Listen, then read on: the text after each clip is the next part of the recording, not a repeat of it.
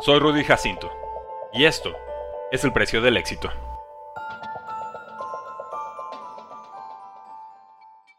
El fútbol es grandioso, siempre te da oportunidad de cambiar la historia.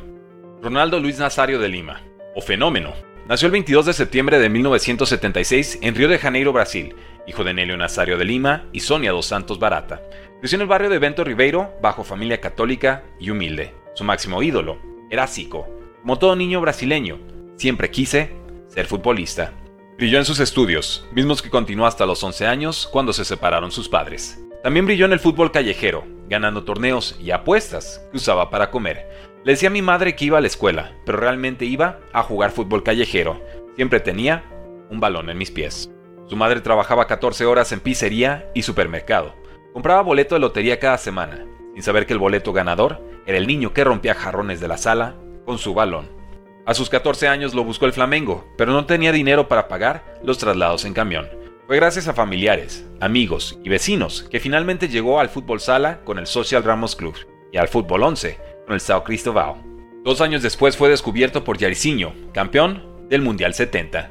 Su nueva gente lo llevó al Cruzeiro. Debutó en el primer equipo con apenas 16 años, logrando 44 goles en 44 partidos, con su velocidad, dribbling y definición. Entrené muy mal mis primeros 10 años de carrera deportiva, confiesa Ronaldo. Tras ganar la Copa de Brasil, Carlos Alberto Parreira, entrenador de la selección nacional, lo incluyó en el plantel mundialista de Estados Unidos 94. Fue campeón a sus 17 años, sin jugar un solo minuto.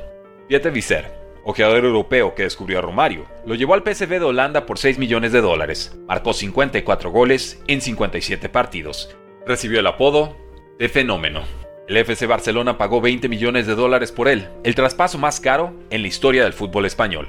Firmó por 8 temporadas. Su extraordinario rendimiento, con 47 goles en 39 partidos, hizo que en su contrato a 10 años. Su gol en Compostela, recorriendo medio campo entre agarrones y patadas, fue noticia mundial.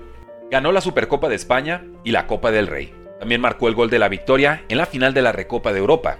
Solo la liga se le escapó a manos del Real Madrid de Fabio Capello. Ganaría el balón de oro, el más joven en lograrlo, a sus 20 años. También fue elegido el mejor jugador del mundo por la FIFA. Mientras ganaba la Copa América de Bolivia, en el apogeo de su carrera, sus agentes rompieron el acuerdo con el club catalán. Tras duras negociaciones, llegó al Inter de Milán tras pagar los 32 millones de dólares en su cláusula de rescisión. Ahí coincidió con Diego Pablo Simeone, Álvaro Recoba, Iván Zamorano. Juntos conquistaron la Copa de la UEFA. Fue elegido por segunda vez como el mejor jugador del mundo.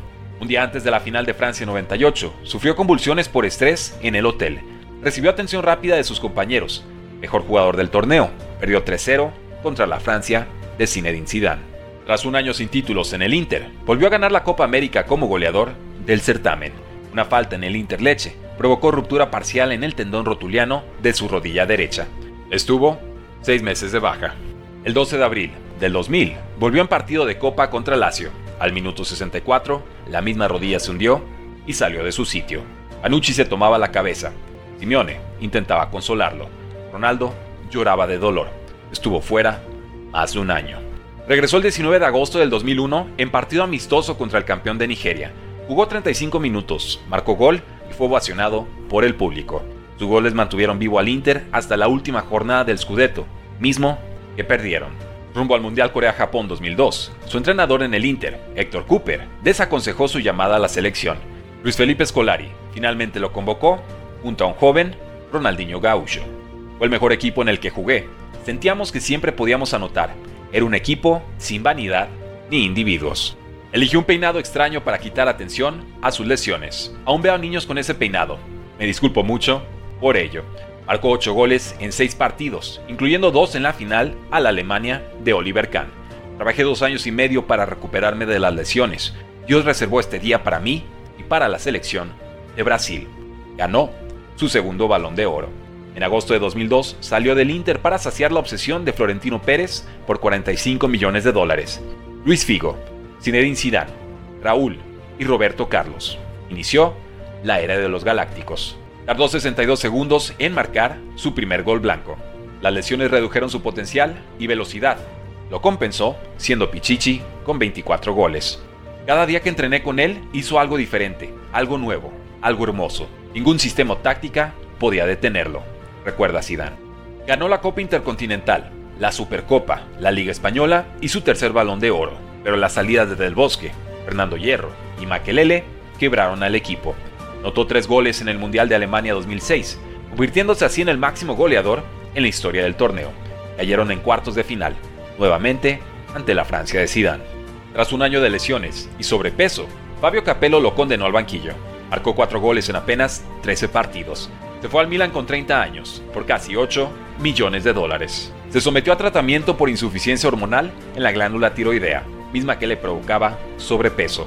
Las lesiones, sobre todo en el tendón rotuliano de la rodilla izquierda, lo limitaron a 4 goles y 20 partidos en dos temporadas.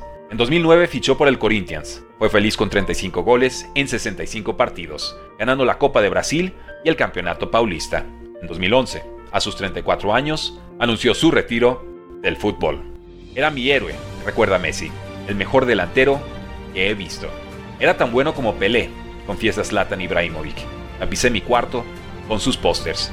Que no se ha recordado como el mejor futbolista de la historia es una gran tragedia. Lamenta Gianluigi Buffon.